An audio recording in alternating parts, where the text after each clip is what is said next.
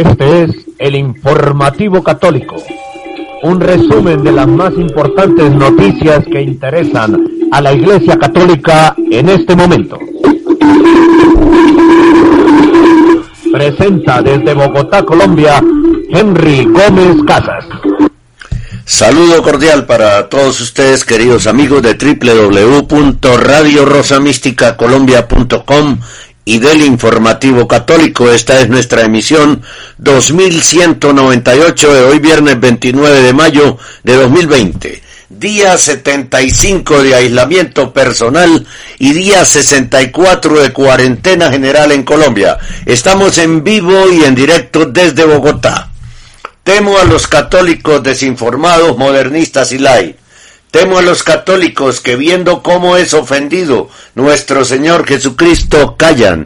Temo a los católicos que viendo cómo un hereje intenta destruir la iglesia lo justifican. Quien no combate el error es cómplice. No hay pues nada que temer, temo solo a los malos católicos. No teme nada más, no, nada. No hay amenaza más peligrosa para la iglesia que un mal católico y más si es sacerdote. Bernardita Subirus. Con gran amor a Dios, a la Santísima Virgen María y a la Iglesia, presento este resumen diario de las principales noticias que tienen como protagonista a la Iglesia Católica. Bienvenidos todos a esta emisión en vivo y en directo del Informativo Católico, que como siempre comenzamos con oración. Señor nuestro Jesucristo, en María, con María, por María y para María, sellamos con tu sangre preciosa este informativo católico, esta radio, nuestros oyentes en todo el mundo hispano, este lugar desde donde transmitimos la vida de nuestros oyentes y nuestras vidas. Protégenos del enemigo y sus secuaces. Amén, amén y amén. En los peligros, en las angustias e incertidumbres, busca a Cristo, encuentra a Cristo, ama a Cristo, piensa en María, invoca a la Inmaculada Virgen María. Usted nos está escuchando en nuestra web www.radiorosamísticacolombia.com, radio.net, onlineradiobugs.com y en su dispositivo móvil. Si ha descargado la aplicación TuneIn, también puede buscar Radio Rosa Mística Colombia en google.com. En cualquier lugar de los Estados Unidos puede escucharnos de frontera a frontera y de costa a costa marcando gratuitamente. El número 701 719 71 48 701 719 71 48 nos encuentran en la página de Facebook Radio Rosa Mística Colombia y en los muros de Facebook de los grupos amigos de Radio Rosa Mística Colombia y Católicos con Cristo y María. En Twitter, arroba el cenáculo y escríbanos con el hashtag numeral sucede en mi parroquia. En Instagram nos encuentran como Rosa, Rosa Mística Col y en Telegram nos encuentran como Radio Rosa Mística Colombia. También estamos en eh, Signal como Radio Rosa Mística Colombia. Bien, visite y suscríbase al canal de audio iVox.com Radio Rosa Mística Colombia.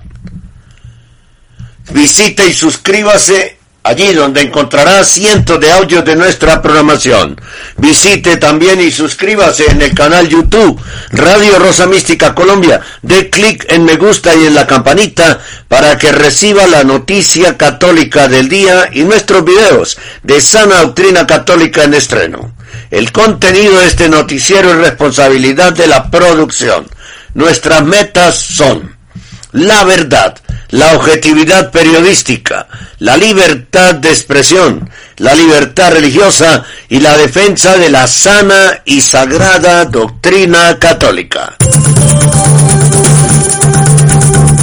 Informar sobre el acontecer religioso de nuestra Iglesia Católica es de suma importancia para la colectividad. Es por ello que te invitamos a sintonizar de lunes a viernes el informativo católico a partir de las 8 de la mañana a través de www.radiorosamísticacolombia.com www.radiorosamísticacolombia.com Aquí está nuestra sección antes de los titulares. Este es el informativo católico.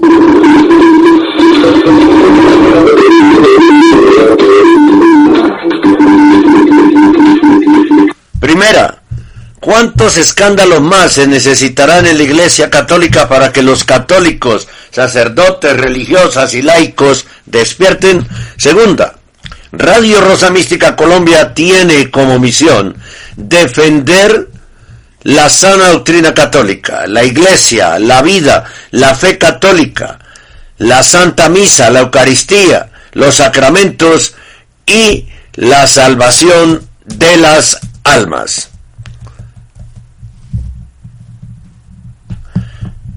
Pablo dijo, San Pablo dijo, o dice, yo no ando buscando que la gente apruebe lo que digo, ni ando buscando quedar bien con nadie. Si así lo hiciera, ya no sería yo un servidor de Cristo. Para mí lo importante es que Dios me apruebe. Gálatas 1.10. Yo elijo, tercera, yo elijo comulgar espiritualmente hasta que se vuelva a dar la comunión en la boca. Digo no al sacrilegio de la Sagrada Eucaristía. Yo elijo comulgar espiritualmente si me niegan el derecho a comulgar en la boca. Me acojo a mi derecho de elegir cómo comulgar, conforme a la legislación de la Iglesia Católica. Digo no al sacrilegio de la Sagrada Eucaristía. Una y mil veces no. Volveré a la comunión sacramental cuando vuelvan a dispensarla en la boca. Oh Jesús mío, yo creo, adoro, espero y te amo. Y te pido perdón por los que no creen, no adoran, no esperan y no te aman. Cuarta, el obispo auxiliar de Colonia, Dominique Schwaderlapp, de Alemania, dejó de participar en el foro sinodal Vivir en Relaciones Exitosas, que forma parte de la vía sinodal suicida alemana. El foro, una especie de subcomité, delibera sobre la obsesión más virulenta de la iglesia alemana, el sexo. Se ha reunido dos veces hasta el momento. Schwaderlapp señaló una disidencia masiva respecto a la enseñanza católica en temas clave. Le dijo a Dita Spot que la mayoría del foro quiere un cambio, entre comillas, en la moral sexual divinamente revelada. Este camino no es el suyo, observó el obispo. La mayoría del foro tiene como objetivo reevaluar la anticoncepción, la fornicación homosexual, la masturbación, la inseminación artificial y los divorcios en adulterio, es decir, eliminarlos del catálogo de pecados. Hay curitas alemanes, estos obispos apóstatas, pero esta posición se basa en arenas movedizas, advierte Schwaderlapp. Sin embargo, seguirá participando en la asamblea plenaria sinodal. Schwaderlapp es hasta ahora el único miembro, obispo, del sínodo que se retira de uno de los cuatro foros sinodales. Es punto news. Quinta. Un número récord de personas abandonaron la iglesia de la arquidiócesis Alemania de, alemana de Múnich y Frisinga, pero el clero alemán sigue con sus innovaciones, informa catholics.de. La diócesis de Trevery se encarga por primera vez a voluntarios laicos los servicios funerarios. Cuatro mujeres y un hombre pueden ahora llevar a cabo los servicios funerarios sin ser sacerdotes, sin ser diáconos, ni siquiera catequistas, por Dios. Un entierro laico completamente. Enterrar a los muertos es una obra de misericordia. Cualquier católico que esté dispuesto, apto y cualificado para dirigir el servicio fúnebre puede hacerlo, dijo Matilde Chavo, jefa del Departamento de Pastoral y Sociedad de la Diócesis, según el comunicado de prensa. Si ven ustedes el riesgo de que una mujer esté en este tipo de cargos, es gravísimo. En un curso los cinco voluntarios trataron primero los temas de la muerte, la muerte y el mensaje cristiano sobre ella. Además aprendieron, por ejemplo, a establecer contacto con familiares y a mantener conversaciones de duelo. Ahora comienza la fase práctica, en la que los voluntarios prepararon y dirigieron sus propias celebraciones funerarias. Se dice, pero a ver, esto es protestantizar el, eh, las exequias. Protestantizar las exequias, ciento por ciento. El motivo de la introducción de la oficina fue para que las almas se condenen, porque imagínense, en la misa final, sin un sacerdote celebrando las exequias, pues eso no sirve para absolutamente nada. El motivo, eso es protestantismo. El motivo de la introducción de la oficina fue el sínodo diocesano de Treveris, que había decidido en 2016 que los creyentes voluntarios debían participar en el servicio fúnebre. Los cinco creyentes que ahora han sido comisionados serán inicialmente desplegados en el decanato de Neunkirchen, en Saarland.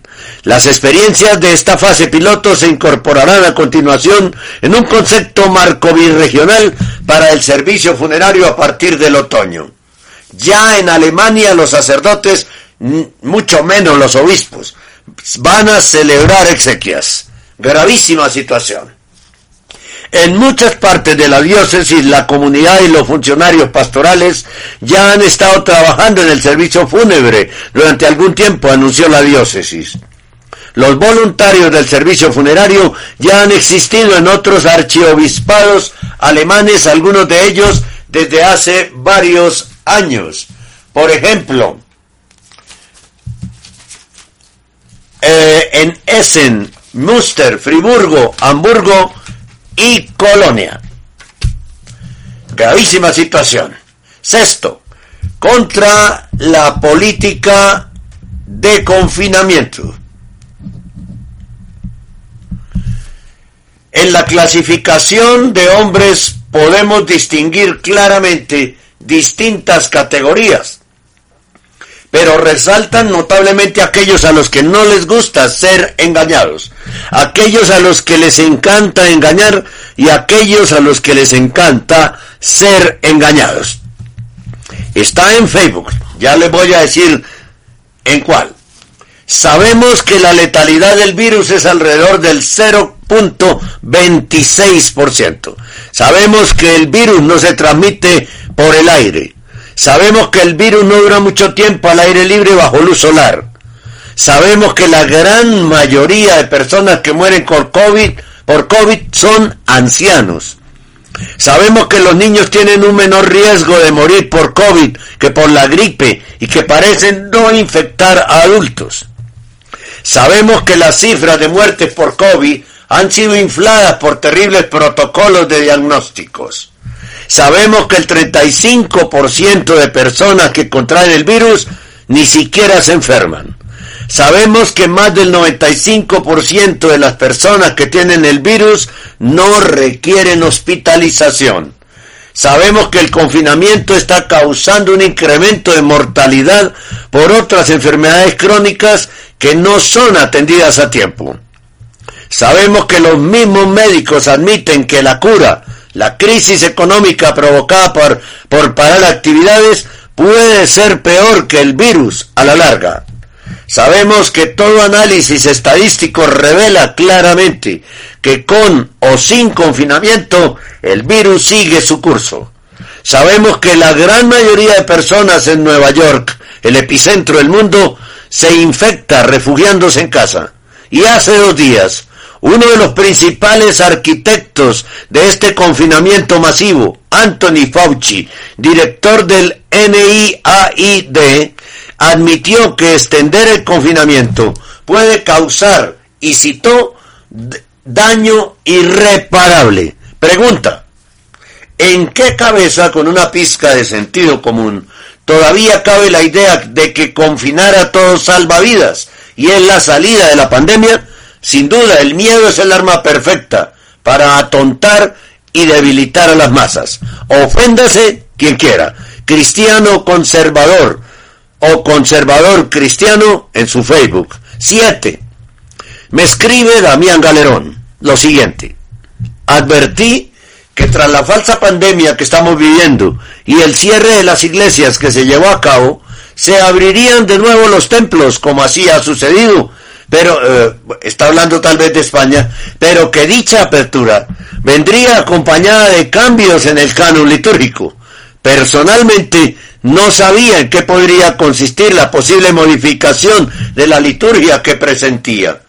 Lo que ha resultado en la apertura de los templos ha sido mucho más grave de lo que pensaba, pues ha consistido en sacerdotes que sin fe en lo que hacen y habiendo perdido el carisma que les pertenece, se acercan al altar con bozal en la boca y guantes en las manos, en extraña parodia de los payasos del circo.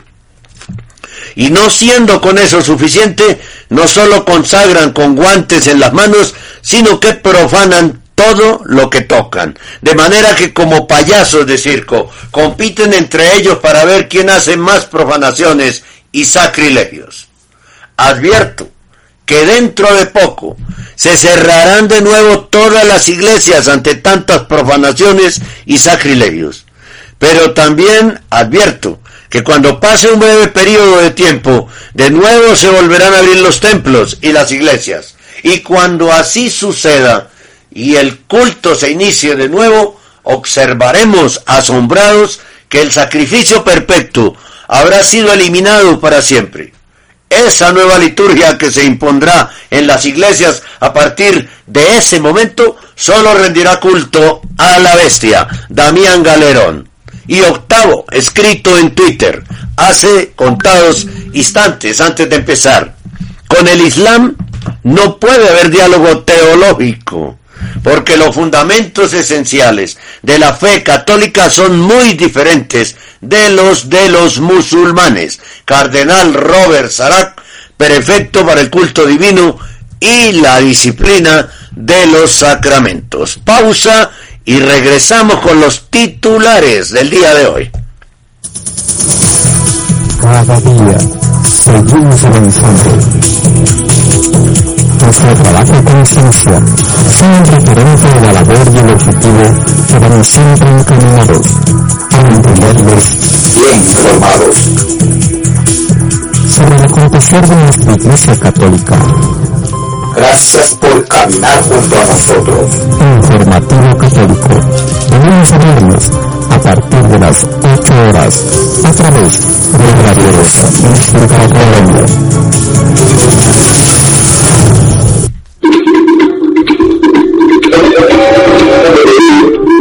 Este es el Informativo Católico.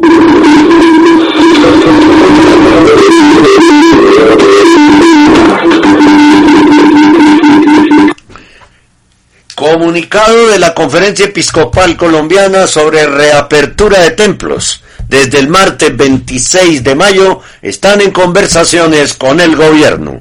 Apostasía. Vatican News, portal oficial de noticias del Vaticano, niega la existencia de milagros publicando un artículo de un jesuita que dice que es absurdo pedir un milagro tras contagiarse del coronavirus. El milagro se llama conciencia y solidaridad, afirma en el artículo el incrédulo y ateo jesuita. El valiente sermón de un cura de, Córdoba argentino en el que cuestionó la cuarentena y el comunismo y llamó a salir a manifestarse en las calles. Se trata del padre Mario Bernabé, quien sostuvo que la iglesia no es una unidad básica y criticó a políticos y jueces. El cardenal Raymond Leo Borg denuncia la distorsión de los sacramentos durante la pandemia y la pérdida del sentido de lo sagrado. La primera comunión en casa, los anfitriones en bolsas de plástico y la distribución de la Eucaristía con guantes de plástico son manipulaciones, enfatizó el cardenal Borg. La ideología de género al servicio del anticristo. Esos son los temas que vamos a desarrollar a continuación aquí en el informativo católico.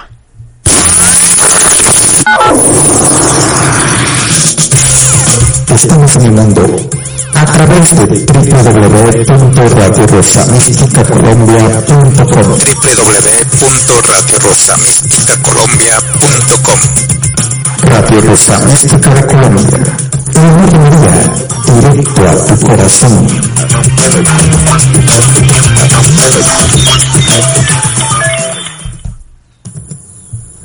Usted está escuchando Radio Rosa Mística Colombia, siete años defendiendo la sana doctrina católica. Radio Rosa Mística Colombia, una radio del remanente fiel. Usted está en sintonía de Radio Rosa Mística Colombia, el amor de María directo a tu corazón. Radio Rosa Mística. Reflexión en vísperas de Pentecostés. Si quieres vivir el Espíritu Santo, conserva la caridad, ama la verdad, desea la unidad y alcanzas y alcanzarás la eternidad. Si quieres vivir el Espíritu Santo, conserva la caridad, ama la verdad, desea la unidad y alcanzarás la eternidad. San Agustín. Bien, vamos al desarrollo de los titulares.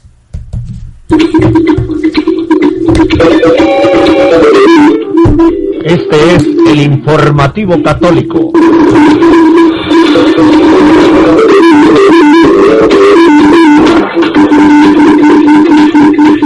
Comunicado de la Conferencia Episcopal Colombiana sobre reapertura de templos.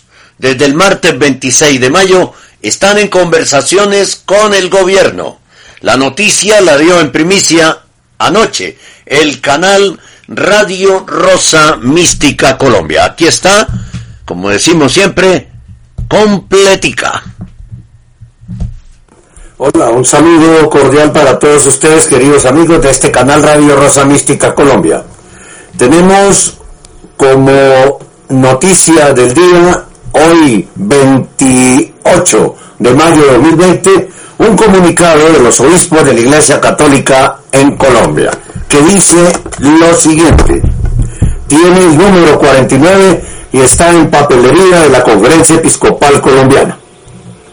Los obispos de la Iglesia Católica de Colombia, frente a diversos requerimientos que se han presentado sobre la necesidad de reabrir los templos para las celebraciones litúrgicas con participación física de los fieles, se permiten comunicar a los sacerdotes, religiosos y fieles laicos lo siguiente.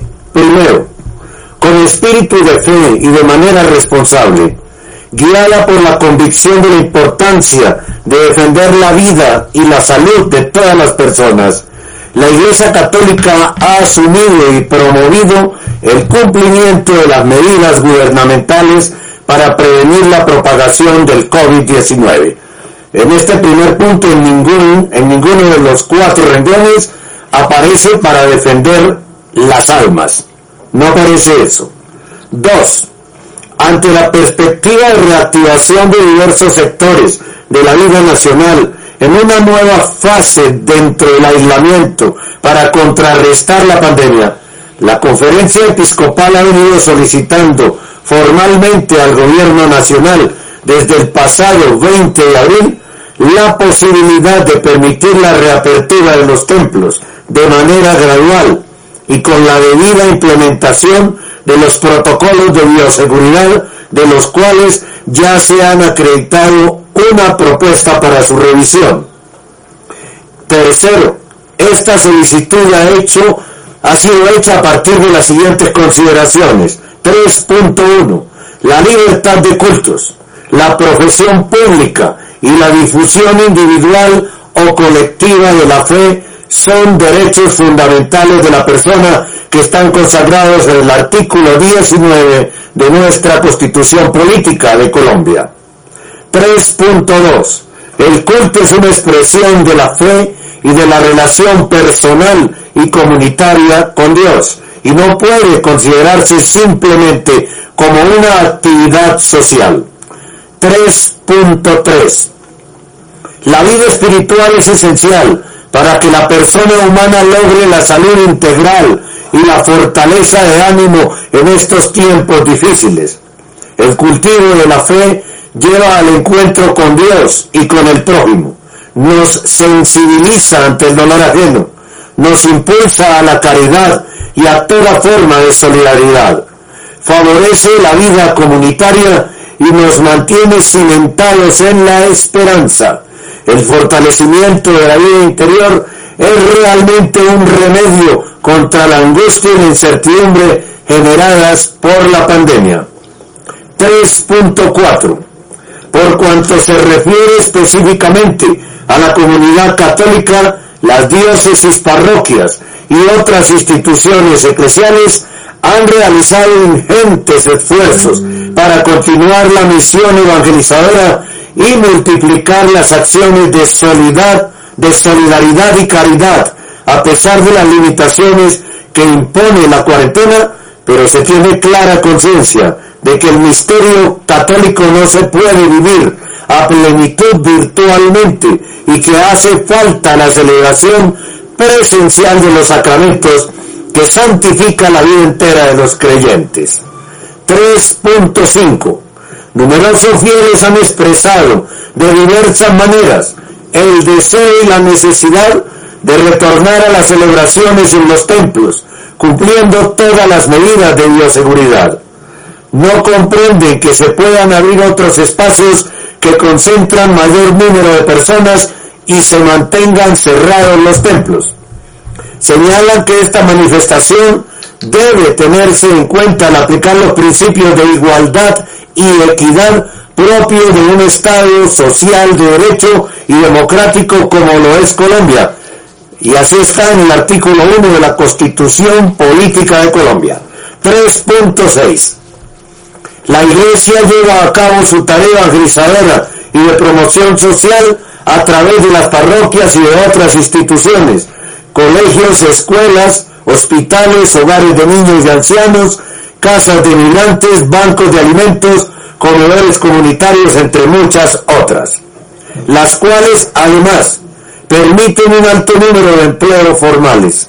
En las actuales circunstancias, estas obras se han visto también seriamente afectadas.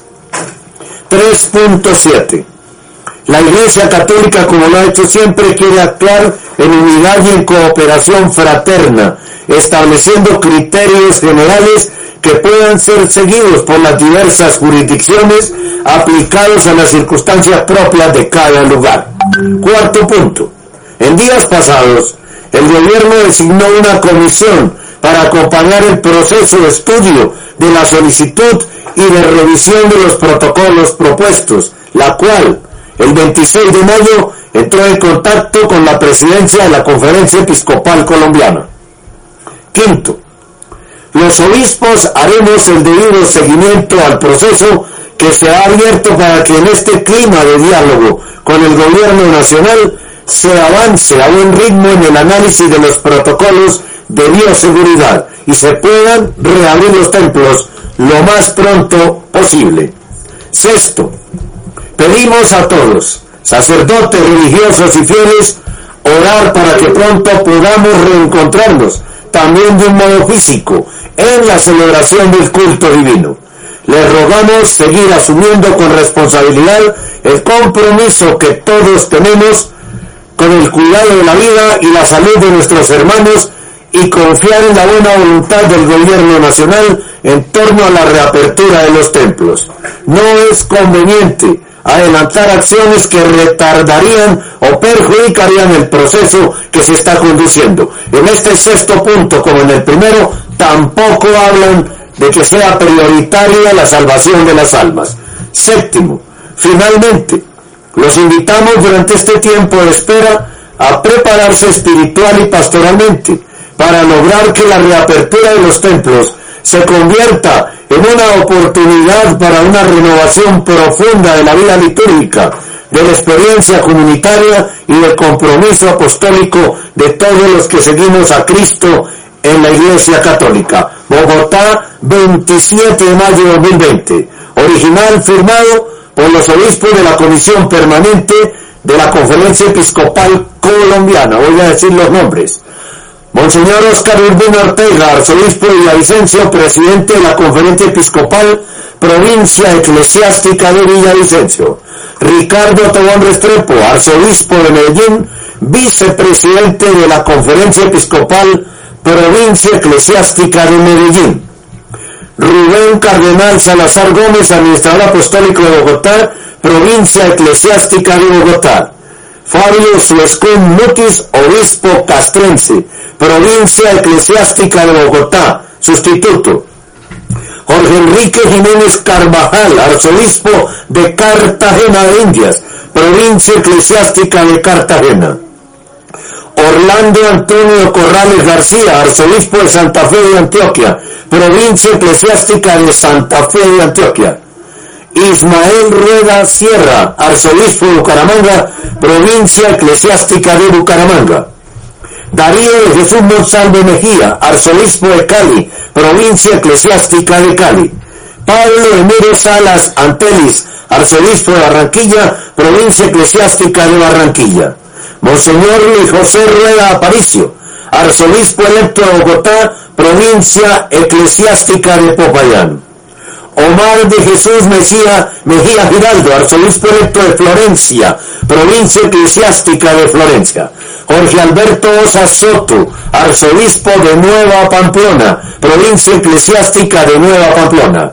Gabriel Ángel Villa Baos, arzobispo de Tunja, provincia eclesiástica de Tunja. Misael Vaca Ramírez, obispo de Ditama Sogamoso, provincia eclesiástica de, de Tunja, sustituto. Rigoberto Corredor Bermúdez, obispo de Pereira, provincia eclesiástica de Manizales. Fabio Duque Jaramillo, obispo de Garzón, Huila, provincia eclesiástica de Ibagué. Francisco Antonio Ceballos Escobar, obispo electo de Riohacha, representante de los vicariatos apostólicos y Elkin Fernando Álvarez Botero, obispo auxiliar de Medellín, secretario general de la Conferencia Episcopal y secretario de la Comisión Permanente. Entonces, en el numeral 1 y en el numeral 6 se refieren a defender la vida y la salud, pero no las almas. Este comunicado parece un comunicado de un ministerio del Estado, ¿no? comunicado absolutamente laico, en el que se habla de la iglesia como una institución laica, ¿sí? aunque dicen que, que dicen, hablan de la fe, por ahí en uno de los numerales dice en el 3.2, el culto es una expresión de la fe y de la relación personal y comunitaria con Dios, y no puede considerarse simplemente como una actividad social. Informan los obispos de la Conferencia Episcopal Colombiana que desde el día 26, antes de ayer, hay un representante del gobierno reunido con ellos mirando qué decisión se puede tomar para abrir los templos.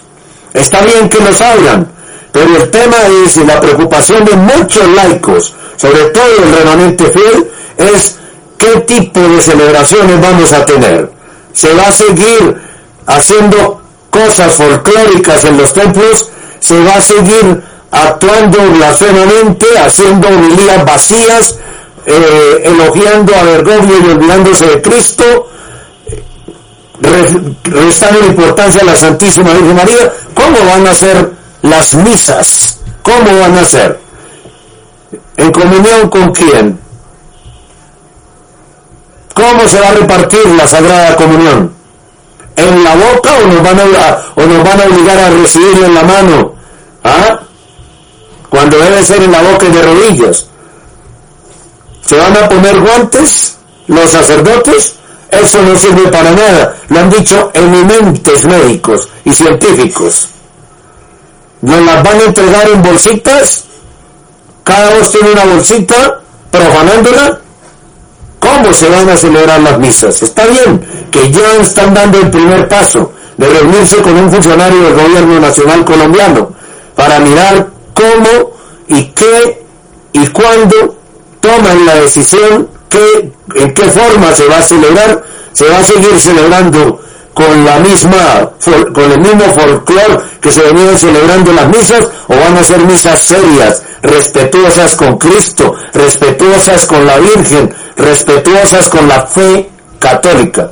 Porque si no van a ser así, pues tendremos que analizar muy bien también los laicos la situación, porque no podemos ser cómplices de cosas que ofenden a Dios. Muchas gracias por acompañarnos en esta noticia católica del día.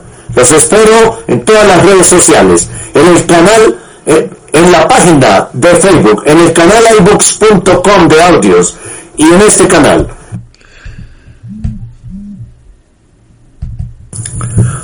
Usted está escuchando Radio Rosa Mística Colombia, siete años defendiendo la sana evangelización católica.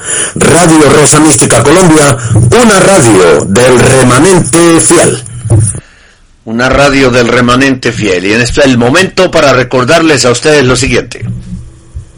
Compre ya el libro El mundo de las sectas del periodista católico Henry Gómez Casas, con una amplia reseña de las más influyentes del mundo y 44 pseudoespiritualidades desprendidas de la Iglesia Católica, Apostólica, Romana y Mariana. Sus nombres, fundadores, origen, doctrinas, libros y formas de divulgación y penetración en las familias y en la sociedad. Respondemos a la pregunta, ¿qué hacer si un familiar ingresa en una secta? El mundo de las sectas, un libro de permanente consulta que incluye una lista de más de 1800 organizaciones ocultas, secretas, engañosas y con dioses desfigurados que no son el Dios uno y trino de nosotros los católicos. Para comprar el libro El mundo de las sectas, llame ya al 311-870-2094 de Radio Colombia.com el mundo de las sectas, para que usted entienda el falso comunismo. Marque el 311-870-2094 y adquiéralo ya. Envíos a cualquier ciudad de Colombia. Y quiero recordarles cómo es el proceso para adquirir el libro, mi libro. Usted se comunica con nosotros a través del WhatsApp 314-416-4809. 314-416-4809. Nosotros les damos los datos para que hagan un depósito en Efecti. Una vez hagan el depósito en Efecti, le toman una foto al recibo y nos la pasan por el WhatsApp. De inmediato y nos mandan su nombre, dirección, eh, ciudad, barrio, etcétera. De inmediato nosotros hacemos el envío del libro a su ciudad. En menos de 48 horas usted lo tendrá en sus manos para disfrutarlo y aprender mucho con este libro y además poder comprender de qué se trata el falso ecumenismo, si todavía no lo ha comprendido. Bien, Aquí está entonces nuestra forma de contacto. Les repito, si, fuera de, si están fuera de Colombia, signo más 57 314 416 4809. Si están aquí en Colombia, 314 416 4809. Y de inmediato quedan ustedes comunicados con nosotros.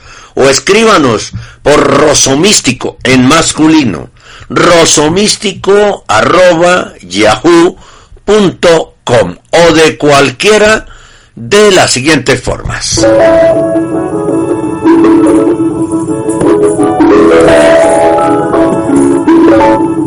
Usted está escuchando Radio Rosa Mística Colombia.com desde Bogotá en vivo y en directo.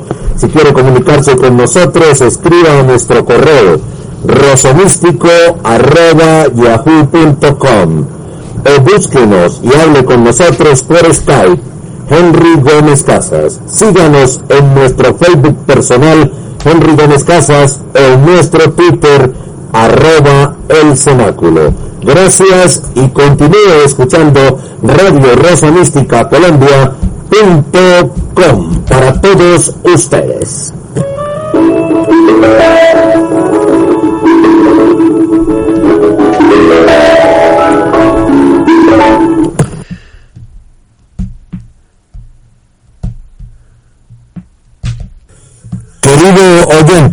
Apoye usted nuestra labor en defensa de la Iglesia Católica y la sana doctrina católica, haciendo un depósito para Radio Rosa Mística Colombia en la cuenta de ahorros Colombia 052 24 15 34 83. Con su ayuda seguiremos defendiendo la vida desde el momento de la concepción hasta la muerte natural con su aporte continuamos defendiendo los dogmas católicos y la familia, integrada solamente por un padre, una madre y unos hijos. Con su apoyo proseguiremos defendiendo los sacramentos y mandamientos de la ley de Dios que pretenden ser suplantados por la luciferina Carta de la Tierra.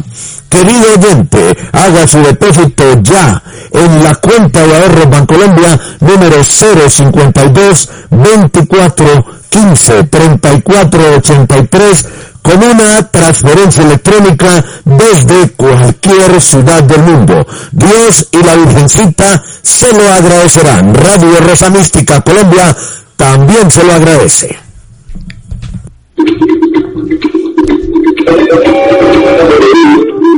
Este es el informativo católico.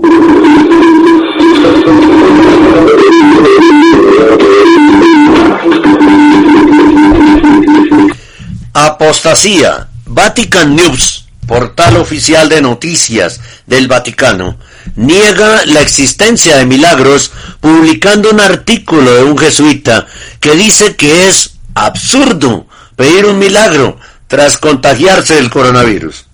Más absurdo lo que dice él, ¿verdad? El milagro se llama conciencia y solidaridad, afirma en el artículo el incrédulo y ateo jesuita. Bueno, discúlpenme ustedes porque decir ateo jesuita es una redundancia. Vatican News, portal de noticias oficial del Vaticano, publicó recientemente un artículo del sacerdote jesuita José Luis Carabias sobre la pandemia por coronavirus COVID-19. Según el religioso, Jesús está de acuerdo con la pandemia como explosión natural y asegura que es absurdo pedir un milagro si uno se contagia. Por Dios, está negando los milagros por completo. La nota, por supuesto, la publica así prensa, ¿no? En su artículo El Dios de Jesús no castiga con pandemias, publicado el 26 de mayo en Vatican News, el padre Carabias, nacido en España y radicado en Paraguay, dijo que no, la pandemia no la manda Dios, pero pienso que Jesús está de acuerdo con esta explosión natural. Discúlpenme, pero esto es absolutamente estúpido y absurdo, esta afirmación. Además, calificó de absurdo pedir milagros frente a la pandemia que ha cobrado cientos de miles de vidas en todo el mundo que no se puede pedir un milagro que es absurdo. Pedirle al Señor que actúe, ¿qué hace este hombre sacerdote? Por Dios, si está negando el poder de Dios, está negando que Dios hace milagros. Qué absurdo este eh, eh, el que este hombre sea sacerdote. Qué absurdo todo en él, ¿sí? Y mucho más absurdo que Vatican News lo publique. Pero bueno, nos sirve para entender lo que pasa en la iglesia bergouliana. Los fenómenos naturales, para denunciarlo, los fenómenos naturales actúan independientes de nuestros deseos. Por eso no hay milagros que cambien el curso natural de la naturaleza. Si las placas tectónicas se acomodan allá abajo, necesariamente en la superficie se producirá un terremoto.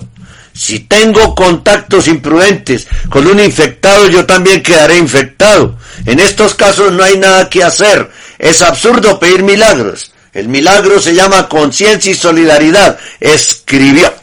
Qué bárbaro este sacerdote jesuita. Lo de sacerdote, claro, lo pongo encomillado porque, por Dios, por Dios. ¿Sí? Para el padre Juan de Dios Olvera, canónico de la Basílica de Guadalupe en Ciudad de México y doctor en teología dogmática, el artículo del sacerdote jesuita está sesgado por una ideología, pero por completo, la ideología bergogliana. Protestante, bueno, los protestantes sí creen en los milagros. Una ideología absolutamente atea, gnóstica, Bergogliana. En diálogo con Prensa, el sacerdote mexicano subrayó que llama la atención la ausencia de temas muy importantes en el artículo del padre Carabias. No se habla de la oración para poder mover la misericordia de Dios. No se habla de la adoración a Cristo. No se habla nada de la Eucaristía. No se habla nada de la misa. Pues es un ateo este sacerdote. Todos estos son silencios interesantes, significativos, que nos hacen ver por dónde va este supuesto artículo teológico, dijo. La ideologización va muy marcada, subrayó el sacerdote mexicano.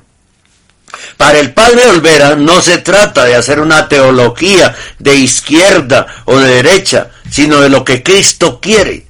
Como dice Gaudium et Spes en el numeral 22, el misterio del hombre, toda su vida, toda su existencia, solo se esclarece en el misterio del verbo encarnado. En el artículo publicado en Vatican News, criticó el padre Olvera, a quien hemos entrevistado dos, tres veces en el canal, el problema, lo siguiente, criticó el padre Olvera, comillas, el problema del mal no se maneja en absoluto. En ningún momento distingue si Dios quiere el mal, si Dios quiere un castigo para alguien o si Dios permite solo el mal. El sacerdote mexicano calificó de absurdo decir que Jesús está de acuerdo con la pandemia. Jesús nunca puede estar de acuerdo con una enfermedad, con una epidemia, con una pandemia. Jesús viene precisamente a combatir el pecado y a quitar el mal, dijo. Y yo hago un paréntesis acá. Claro, Jesús nunca puede estar de acuerdo con una enfermedad, con una epidemia, con una pandemia. Pero es culpa nuestra, nuestro comportamiento, el comportamiento de los jerarcas de la iglesia, el comportamiento de, de, la gente en el mundo, lo que ha hecho que ocurra esto. Porque la ira de Dios está anunciada en la palabra. Está anunciada en la palabra de Dios. Mientras que el sacerdote jesuita, cierro mi paréntesis, mientras que el sacerdote jesuita califica de absurdo pedir milagros frente a la pandemia que sufre el mundo, el padre Olvera aseguró que por supuesto que lo podemos implorar y por supuesto que podemos pedir milagros, porque la enfermedad, la muerte, la injusticia, el mal en general es fruto del pecado y la pandemia es fruto del pecado. El Señor no la quiere, no la quería, pero es fruto de nuestro pecado, de tantos millones de abortos cada año, de la ideología de género, de la promoción eh, del sexo desaforadamente, del homosexualismo, del lesbianismo, del bestialismo, de la sofilia, en fin, de las violaciones, de la falta de fe en las jerarquías católicas y en general en el mundo. Ese es el pecado que exacerba, la ira de Dios y contra su voluntad Dios envía un castigo. Sodoma y Gomorra, recuerden, y hay muchos otros ejemplos en la palabra de Dios. Cuando el pueblo israelita quedó solo porque se fue Moisés a hablar con el faraón, se dedicaron a adorar ídolos. Y por hacer eso les ocurrió una tragedia. Entonces, el pecado tiene su paga. Cierro mi paréntesis y continúo. Por supuesto que los milagros existen, porque la misericordia de Dios existe y porque Él se apiada una y otra vez de la miseria humana. Llámese pecado, llámese problemas de enfermedad, epidemia, pandemia, etcétera, añadió el padre Olvera, Monseñor Olvera, a quien repito hemos entrevistado dos o, tres ocasiones. Y es extraordinario, teólogo y canónico. Pero también como existe la misericordia de Dios, existe la justicia divina, es que no se, le, no se puede ignorar eso. El sacerdote mexicano lamentó que ha habido corrientes racionalistas en los siglos pasados que han tratado de interpretar los milagros como una acción que no es de Dios, sino como una figura simplemente literaria. No, hay verdadera intervención de Dios en la vida del ser humano y hay verdadera intervención milagrosa. Como milagro es el perdón de los pecados, la confesión, la Eucaristía, de la que no se habla nada en este artículo de Vatican News, un artículo absolutamente ateo. Para el padre Olvera, precisamente cuando el ser humano se ve impotente y reconoce que hay un Dios omnipotente, todopoderoso, además misericordioso, que además nos ama y es nuestro Padre, es cuando clama y pide su intervención. Y su intervención es potente, es poderosa, es milagrosa. El sacerdote mexicano precisó que de ninguna manera se puede decir que Dios es la causa de este drama. No, la causa de este drama, vuelvo, repito yo, un breve paréntesis, es nuestro pecado. Pero es importante tener un reconocimiento de un Dios todopoderoso, reconocimiento de la fragilidad del ser humano, reconocimiento de la necesidad de volverse a Dios, de una conversión, reconocimiento de la propia maldad del ser humano que atenta contra el ser humano. Y en definitiva, que sí necesitamos una salvación sobrenatural de Dios, una conversión de los corazones que no se logra solo con simples actitudes humanas, como pareciera sugerir el artículo. Necesitamos de Dios para convertirnos, expresó. Qué escandalosa falta de fe de este jesuita. Por Dios, qué cosa tan impresionante. Y en nada menos que en Vatican News, ¿no? El vocero, el portal vocero oficial del Vaticano. Pero es que todo esto que está sucediendo se, se, se desbocó desde octubre, cuando se instaló y se entronizó por parte de Bergoglio la Pachamama en el Vaticano en, los jardines vaticanos, después en la Basílica de San Pedro, después en Santa María de Traspontina, por el, en los actos rituales chamánicos de brujería y hechicería que se hicieron el 14 de agosto del año pasado aquí en los jardines de la conferencia episcopal, que también se hicieron en un lugar propiedad de la conferencia episcopal chilena. ¿Qué sucedió?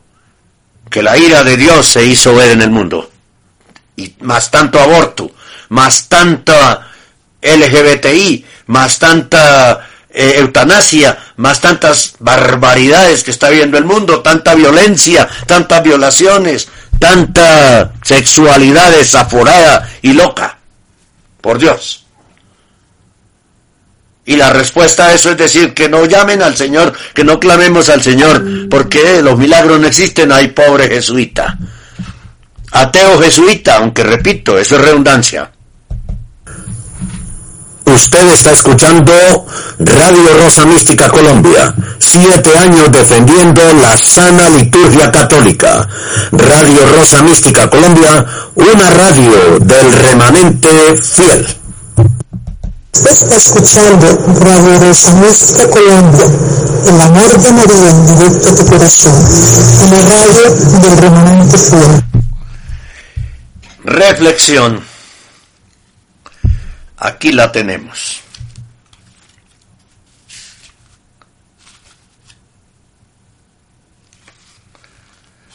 La eh, a ver. Sí, aquí está. La familia es ciertamente una gracia de Dios que deja traslucir lo que Él mismo es, amor. Un amor enteramente gratuito, que sustenta la fidelidad sin límites, aun en los momentos de dificultad o abatimiento. Santo Padre Benedicto XVI.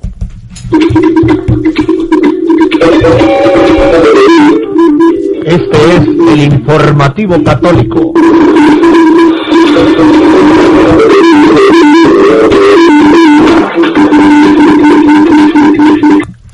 El valiente sermón de un cura de Córdoba, Argentina, en el que cuestionó la cuarentena y el comunismo y llamó a salir a manifestarse en las calles. Se trata del padre Mario Bernabé, quien sostuvo que la Iglesia no es una unidad básica y criticó a políticos y jueces. Escuchémoslo y después lo repasaremos. Es un pronunciamiento bastante interesante el de este padre Mario Bernabei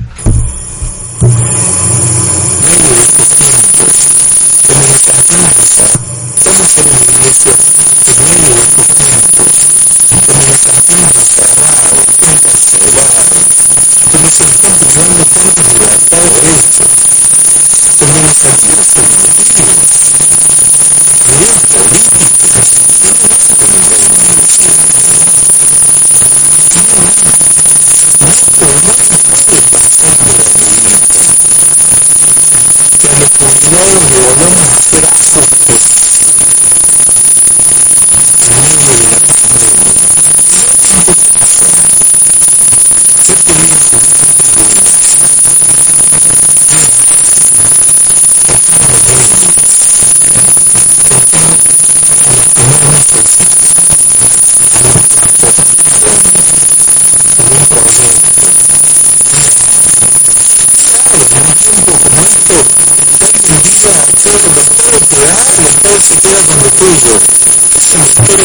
Sí, sí, sí.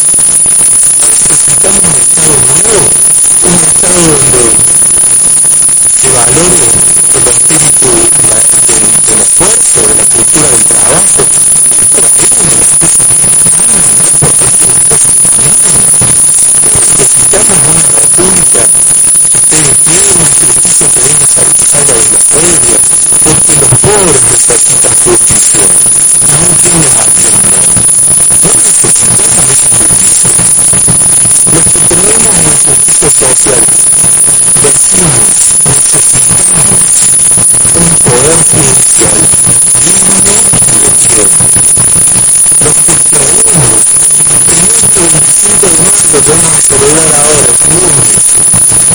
Creemos en una patria libre y soberana, en una patria donde la opinión libre se construye, en donde las distintas ideas, los distintos colores se reúnen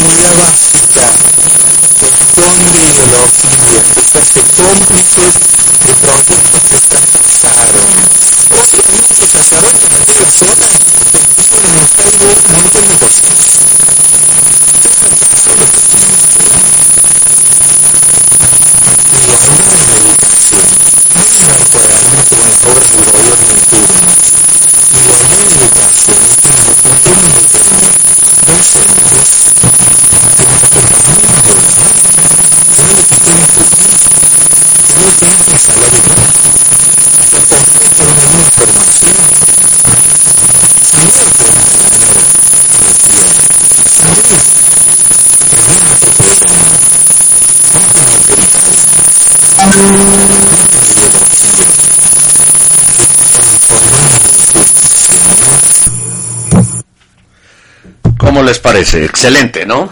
El diario El Clarín lo comentó, pero sabemos que el diario El Clarín es del sistema, ¿no? La misa de la mañana del domingo 24 de mayo en la iglesia Nuestra Señora del Carmen del departamento de Villa Carlos Paz, en Córdoba, fue encabezada por el padre Mario Bernabé, quien brindó su sermón con una cámara de televisión, ya que a partir de la pandemia del coronavirus y el aislamiento social preventivo y obligatorio no es posible para los fieles asistir a la iglesia. El cura pronunció un discurso extenso y crítico de las decisiones políticas, cuestionó la cuarentena y llamó a manifestarse y se refirió a la educación, el cuidado de los jubilados, entre otros tópicos que generaron sorpresa en su ciudad y en redes sociales, pero tiene toda la razón.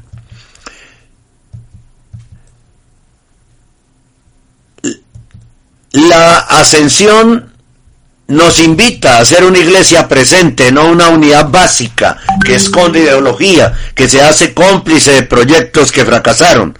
Hoy hay muchos sacerdotes en la zona que escriben en el Facebook un montón de cosas. Ya fracasó lo que escribiste, comentó el cura. Criticó la idea de la igualdad en la educación y dijo que no es con autoritarismos, con atropellos, con cuadernitos con las obras del gobierno de turno, con ideologías. La igualdad es acompañar a los docentes, que no los tengas con salario bajo, remarcó. Durante su sermón que duró más de 22 minutos, criticó la postura de que la iglesia sea motor de ideologías. Cuando hay una evangelización verdadera, no hay ideologías, no se adoctrina a la gente, no se la manipula, se la evangeliza. Las ideologías generan fanatismos, fundamentalismo, endiablan, ponen en la vereda de enfrente. Una iglesia que evangeliza, que camina, que se encarna en el tiempo presente, es una iglesia que es capaz de anunciar la palabra, de ver la realidad. No nos pueden pasar por arribita que a los jubilados le volvamos a hacer ajustes en medio de la pandemia. Quédate en tu casa, yo te voy a ajustar tu jubilación, ironizó. Qué grave tocar a los débiles, a los que más necesitan, a los que apostaron por un proyecto, marcó el sacerdote sobre el cuidado a los adultos mayores. También sugirió que el comunismo fracasó y explicó qué grave en un tiempo como este que alguien diga, el Estado te da, el Estado se queda con lo tuyo. Eso en la historia fracasó. El comunismo fracasó, generó muerte. El comunismo no dio vida. El comunismo no transformó la humanidad, no la humanizó. El comunismo creó esos monstruos que se llenaron sus bolsillos bajo las banderas de derechos, de igualdad pero se quedaron con lo del pueblo. Luego comparó el rol de la iglesia en la dictadura y ahora durante la pandemia. No podemos ser cómplices de los discursos de los ladrones. No podemos ser una iglesia que es una unidad básica donde nada se dice. No podemos ser una iglesia cómplice en el silencio, como en la época de la dictadura, refiriéndose a Argentina. ¿Qué, decíamos los más jóvenes? ¿Dónde estuviste, iglesia? Hoy también en época de la pandemia, ¿dónde estás? ¿Qué estás mirando? Iglesia. El padre fue también crítico de la cuarentena y la imposibilidad de trabajar de aquellos que lo necesitan. Cuánta pobreza, cuánta necesidad de muchos que apuestan al trabajo y hoy no, lo está, no los estamos dejando trabajar. No necesitamos un Estado nuevo donde se valore el espíritu del esfuerzo y la cultura del trabajo. ¿No es por ahí que las cosas andan? Bernabé apuntó también a la ausencia de la justicia para los que más la necesitan. No necesitamos una república que esté de pie, una justicia que salga de la feria, porque porque los pobres necesitan la justicia y no hay quien los atienda. Cerca del cierre de la misa, el cura apoyó las movilizaciones. acerca del cierre de la misa. El cura apoyó las movilizaciones. No nos quedemos mirando para arriba. Si hay que salir a manifestarnos, salgamos a manifestarnos. Y si hay que decir, señores, esta es mi opinión, la digamos. También señaló a los que se sienten los dueños de la verdad y aseguró, cuando tenés dignidad, vas a ser protagonista de la historia y no otros, no unos pocos, no los que se creen que hoy tienen toda la verdad y que el resto son gorilas endemoniados. JPE. Pero acabo de recibir por WhatsApp un póster de lo siguiente. Ya le voy a comentar de inmediato. Dice, por una cuarentena inteligente, libertad para trabajar y movilizarse. 30 de mayo de 2020, al obelisco a las 16 horas. Convocamos a pymes y comerciantes afectados, no al Estado totalitario. Vení a marchar por la libertad. Están eh, convocando una protesta masiva en Argentina por una cuarentena inteligente, libertad para trabajar y movilizarse en el obelisco a las 16 horas 4 de la tarde, el 30 de mayo de 2020, es decir, el día de mañana. No al Estado totalitario. Vení a marchar por la libertad. Están cansados los argentinos. Están pero agotados. Y todos estamos cansados con esto que está sucediendo. No, tenemos que cuidarnos, pero no encerrados, no. Hay que salir a, desarrollar las actividades con todas las prevenciones que sean necesarias. Y tengo otra, algo por aquí también que me ha llegado por, por Twitter. escuchen ustedes esto. Wuhan, en China, epicentro de la pandemia del COVID-19, tuvo una cuarentena de 76 días. Colombia va por 80 días. Entonces, y aquí no ha sido tan grave como en Wuhan. Por Dios, aquí llevamos 80 días y en Wuhan, que fue el epicentro de la pandemia, la, la cuarentena duró 76 días. ¿Qué opinan ustedes? Por Dios, ¿a quién engañas? ¿A quién engañas, por favor? Es que nos damos cuenta los, los ciudadanos y los católicos de lo que está pasando, ¿no? Claro que nos damos cuenta, es que creen que no. Escuchando Radio Rosa Mística Colombia, siete años defendiendo la sana tradición católica. Radio Rosa Mística Colombia, una radio del remanente fiel. Y nos llega una oración que nos impacta, ¿no? Petición especial a San Miguel Arcángel. También nos la envían desde Buenos Aires. Muchas gracias a todas las personas de Argentina que escuchan el informativo y ven el canal. San Miguel Arcángel protege a los sacerdotes, religiosas, monjas, laicos, consagrados que se encuentran en pruebas, ataques del mal por brujería o maldición, sufrimiento, abandono, soledad, incomprensión e ignominia Guía a los que no perseveran en el santo servicio de Dios para que rectifiquen su camino. A los que murieron o van a morir el día de hoy, a las almas más necesitadas de la divina misericordia, de los que ya se encuentran en el purgatorio. San Miguel Arcángel, ayúdalos. San Miguel Arcángel, protégelos. San Miguel Arcángel, defiéndelos.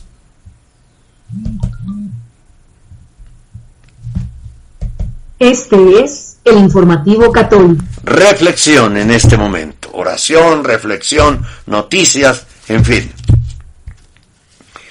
¿Estás avergonzado delante de Dios y de los demás?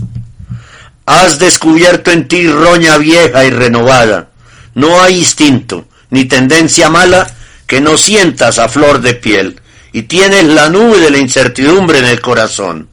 Además, Aparece la tentación cuando menos lo quieres o lo esperas cuando por fatiga afloja tu voluntad. no sabe ya si te humilla, aunque te duele verte así. Pero que te duela por Él, por amor de Él, de Cristo. Esta contrición de amor te ayudará a permanecer vigilante, porque la pelea durará mientras vivamos. Las tentaciones siempre van a estar ahí. Lo que hay que hacer es no consentir las tentaciones. San José María Escribá de Balaguer, fundador del Opus Dei, en su libro Surco.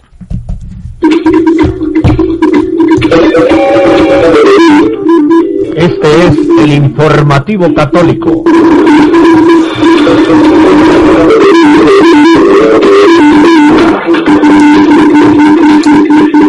Noticias en el informativo católico. El cardenal Raymond Leoborg denuncia la distorsión de los sacramentos durante la pandemia y la pérdida del sentido de lo sagrado. La primera comunión en casa, los anfitriones en bolsas de plástico y la distribución de la Eucaristía con guantes de plástico son manipulaciones, enfatizó el cardenal Alian Lawrence en Lightside News, desde San Diego, en California. Las distorsiones de los sacramentos que tuvieron lugar en las iglesias durante el encierro del coronavirus y que se están produciendo a medida que se abren nuevamente podrían provocar que los católicos pierdan totalmente el sentido de lo sagrado. Ha dicho el cardenal Raymond Leo Bork. Lo sagrado en el sentido más elevado, en el sentido que vemos y experimentamos. Lo sagrado es Cristo mismo en nuestro medio actuando para santificarnos. Dijo a Thomas McKenna de Acción Católica por la Fe y la Familia en una entrevista el 24 de mayo.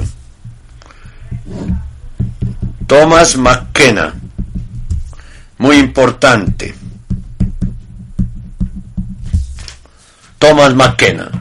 A través de los sacramentos, Cristo actúa para perdonar nuestros pecados, para fortalecernos con el don de su cuerpo y sangre en la Sagrada Eucaristía, para perdonar nuestros pecados y fortalecernos en enfermedades graves, señaló Bork. Pero tenemos que entender que es Cristo quien está actuando. No es algo que inventamos, ya sabes, donde podemos manipular lo sagrado para que se ajuste a nuestras circunstancias. Sin embargo, con las misas públicas canceladas durante la pandemia de coronavirus, tales manipulaciones han tenido lugar, sugirió Burke, un abogado canónico y conocido defensor de la ortodoxia católica. Uno de esos casos es la misa virtual de la primera comunión, planificada por un párroco en Irlanda que entregó sagradas hostias a sus padres con anticipación, para que se las llevaran a casa y se las dieran a sus hijos mientras miraban la misa online. Esto es muy malo, dijo Burke. Estos niños pierden todo sentido del hecho de que la Sagrada Comunión proviene del sacrificio en el que participan y se unieron a Cristo. Otra instancia es que los sacerdotes en Italia están obligados a dar la Sagrada Comunión usando guantes de plástico con la máscara en la cara. Burr también hizo referencia a la propuesta de los obispos italianos de que los sacerdotes podrían dejar a los anfitriones consagrados en bolsas de plástico, eh, a, los dejar hostias consagradas en bolsas de plástico para que los católicos las recojan de una bandeja cualquiera, una práctica que la nueva busola cotidiana informó en el mes de mayo, ha sido adoptada en algunas partes de Alemania. No podemos poner la Sagrada Comunión, la Sagrada Hostia, en una bolsa de plástico o en una caja para que la gente se lleve a casa con ellos, dijo. Estas son distorsiones del signo sacramental y simplemente no se les puede permitir. Burke también hizo referencia a la breve propuesta de un obispo estadounidense de que las enfermeras administren aceites para la unción de los enfermos a los pacientes con coronavirus para que los sacerdotes no estén expuestos a la enfermedad. La iglesia siempre ha entendido que solo un sacerdote puede administrar una extrema unción, porque es Cristo quien acude a la persona enferma, ora por la persona enferma y unge a la persona enferma para que pueda fortalecerla en su enfermedad, dijo Borg. Oramos siempre por la curación física, pero al mismo tiempo oramos por esa fuerza espiritual para abrazar cualquier enfermedad que tenga la persona y unirla al sufrimiento de Cristo, dijo, y sugerir que esto podría hacerlo una persona que no sea un sacerdote es una pérdida manifiesta de fe en el sacramento mismo. Burr dijo que teme que la cancelación de las misas públicas haya erosionado la creencia de los católicos en la centralidad de la Eucaristía y su obligación de asistir a misa el domingo. Él ha leído informes que incluso buenas personas que han dicho, bueno, de cierta manera prefirieron participar en la misa en casa, en la comodidad de su hogar con la televisión, observó el cardenal. Pero esto no es participar en la Santa Misa. Es algo sagrado mirar la misa y estar asombrado de ella, pero no es participación en la Santa Misa. Cristo no está presente en la pantalla de televisión y Él no está en su casa por ese medio, dijo. Los católicos que saben lo que es la misa volverán de todo corazón a cumplir la obligación dominical de ayudar en la Santa Misa, observó Burke. Pero para aquellos que no están tan catequizados, temo mucho por la forma fácil en que se cerraron las iglesias. Y eso se dijo que los obispos estaban eximiendo a la gente de la obligación de la misa dominical por este largo periodo de tiempo, podría dar a la gente, y eso que se dijo, que los obispos, ojo, estaban eximiendo a la gente de la obligación de la misa dominical por este largo periodo de tiempo, podría dar a la gente la impresión de que la misa dominical es solo una práctica más en la iglesia y que que el obispo puede dispensar. De hecho, el arzobispo Víctor Manuel Fernández de La Plata, Argentina, un escritor fantasma papal y confidente de Bergoglio, sugirió en una entrevista en abril que la obligación de ir a misa los domingos y días festivos no es indispensable y es algo que podría caerse. Pero la iglesia no tiene la autoridad para abandonar la obligación de ir a misa el domingo, que es un mandato de Dios, señaló Burke. Cuando ha sido imposible durante la crisis actual que los fieles asistan a misa. La obligación no los obliga, pero la obligación permanece. No es correcto decir que el obispo exime a los fieles de la obligación de la misa dominical, porque la misa dominical es una respuesta al tercer mandamiento, santificar las fiestas. Esta es la ley divina, enfatizó.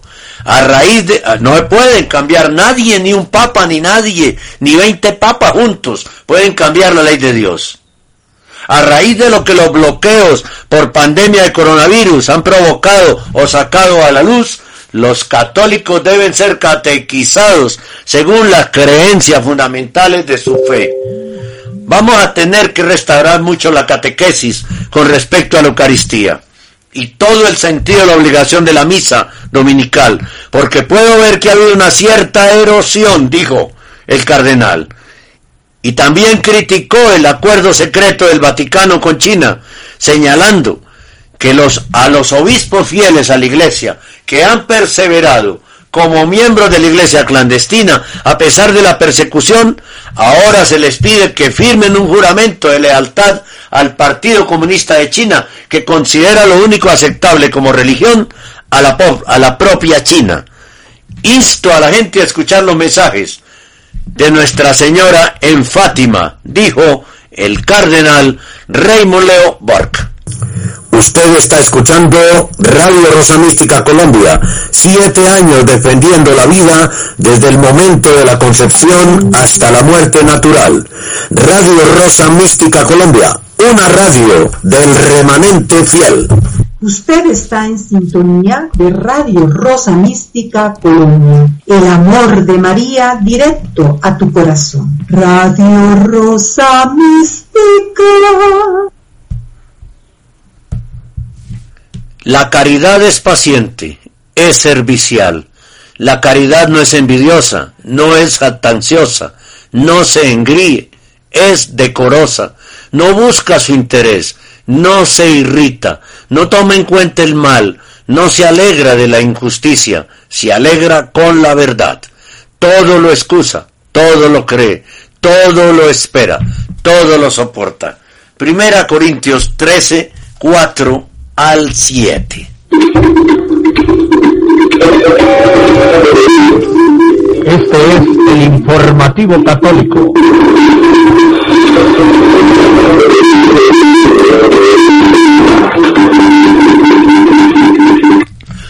Opinión. La ideología de género al servicio del anticristo.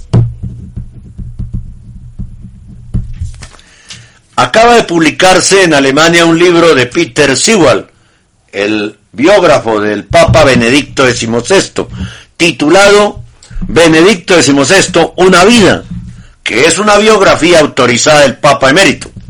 Pedro Trevijano Echeverría, sacerdote diocesano, doctor en teología por el Alfonsiano de Roma, escribe sobre el tema lo siguiente.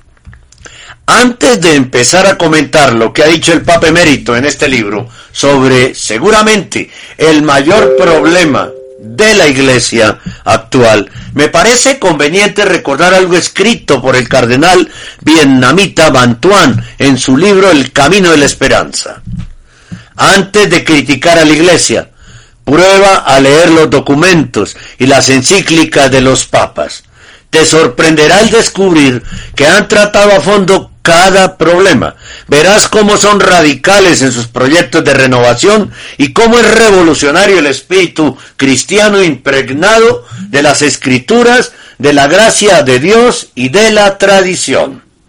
El problema de la ideología de género no es exclusivamente español, aunque aquí lo tengamos en multitud de leyes, como la del aborto, la corrupción sexual de los menores, incluso en las escuelas, el cambio de sexo, la prohibición a los homosexuales de intentar llegar a la heterosexualidad, el matrimonio homosexual, el libertinaje, y ahora nos viene la eutanasia, sino que afecta a buena parte de la cristiandad. Claro, todos nuestros países latinoamericanos, centroamericanos, México, Estados Unidos, en Costa Rica acaba de aprobarse el matrimonio entre el mal llamado matrimonio entre parejas del mismo sexo, ¿no? Y por ello es lógico que Benedicto XVI lo aborde en su libro, como ya lo hizo en su pontificado, así como San Juan Pablo II, y lo está haciendo, y lo hizo también, eh, bueno, Benedicto y San Juan Pablo II. Aunque cualquier católico medianamente informado sabe que detrás de la ideología de género está el demonio, es difícil expresarse con más contundencia como la que en este libro emplea Benedicto XVI. La verdadera amenaza para la Iglesia reside en la dictadura mundial de ideologías aparentemente humanistas, cuya negación implica ser excluido del consenso social básico. Hace 100 años, cualquiera habría considerado absurdo hablar del matrimonio homosexual, mal llamado matrimonio homosexual. Hoy queda socialmente excomulgado quien se oponga a ello. Lo mismo vale para el aborto y para la fabricación de personas en laboratorio. La sociedad moderna está formulando un credo anticristiano y castigará con la exclusión social a quien se resista a él. Es totalmente natural el temor a este poder espiritual del anticristo y se hace necesario realmente el auxilio de la oración, el auxilio de Dios. Este temor del que habla el Papa Benedicto es totalmente lógico si tenemos en cuenta las fuerzas que hay detrás de esta ideología, cuyo objetivo final es acabar con la civilización católica en general y con la Iglesia católica en particular, sirviéndose para ello el espejuelo de una libertad absoluta, sin limitaciones naturales o morales. La disolución de los criterios morales está siendo impuesta y la, y la oposición a ella está siendo castigada con sanciones sociales como muy, como muy fuertes multas. Quienes están detrás de esto son esos poderes que gobiernan el mundo contra el designio de Dios, creador y redentor sobre la persona, el matrimonio y la familia. Pensemos en las fundaciones Ford, Rockefeller, Soros, Gates, en la misma ONU, donde muchas de sus organizaciones han pasado de la Declaración de Derechos Humanos de 1948 a defender el feminismo radical, los lobbies feministas radicales y homosexuales, cuyas leyes de ideología de género se están multiplicando en tantos países y que en España cuentan con leyes propias en casi todas las comunidades autónomas. Muchas de ellas fueron incluso aprobadas por unanimidad, porque aunque contengan disparates ideológicos y científicos evidentes, es muy difícil luchar contra los poderosos de este mundo. Y más si están, como nos señala el Papa emérito, al servicio del demonio, al servicio del anticristo. Hoy ya tenemos un partido político en España con representación nacional que está contra la ideología de género. Se llama Vox, B-V-O-X. Espero que pronto le siga algún otro, porque somos muchos los ciudadanos que cuando nos damos cuenta de lo que es la ideología de género, la rechazamos horrorizados. Como sacerdotes, como fieles católicos, ¿qué debemos hacer? La respuesta es bien sencilla seguir y predicar a Jesucristo. Me parece importante hacer lo que el cardenal Bantuan nos pide, conocer el magisterio de la Iglesia, para de ese modo poder orientarme yo mismo y poder orientar a los demás en los nada fáciles problemas de la sociedad en que vivimos, entre los cuales, y no precisamente de los más pequeños, están los relacionados con la ideología de género. Como nos dijo San Juan Pablo II, no debemos tener miedo y cuando prediquemos no nos debe preocupar si nos critican o no, sino solamente hemos sido fieles a Jesucristo y a su iglesia, sí o no, como dice San Pablo. Pedro Trevijano Echeverría, sacerdote diocesano, doctor en teología por el Alfonsiano de Roma.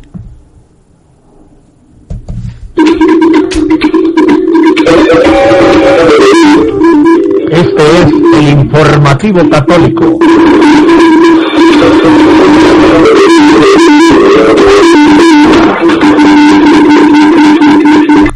Muchas gracias por eh, acompañarnos el día de hoy aquí en el informativo católico en vivo y en directo por www.radiorosamísticacolombia.com. Los invitamos a que nos busquen en todas las redes sociales como Radio Rosa Mística Colombia.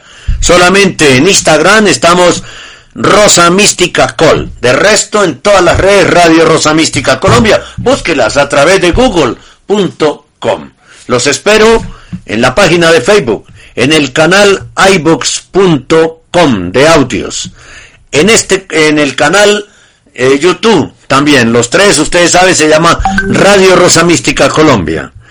Búsquenos, suscríbase, diga me gusta y en el canal YouTube busque la campanita, oprímala, para que reciba de primerazo los estrenos de nuestro canal. Los esperamos todos los días, 8 de la mañana, con las noticias, el análisis, la opinión, el discernimiento en vivo y en directo. Y a las 3 de la tarde oramos por ustedes y ustedes por nosotros. Aquí desde www.radiorosamísticacolombia.com El amor de María directo a tu corazón. Siete años defendiendo la sana doctrina católica.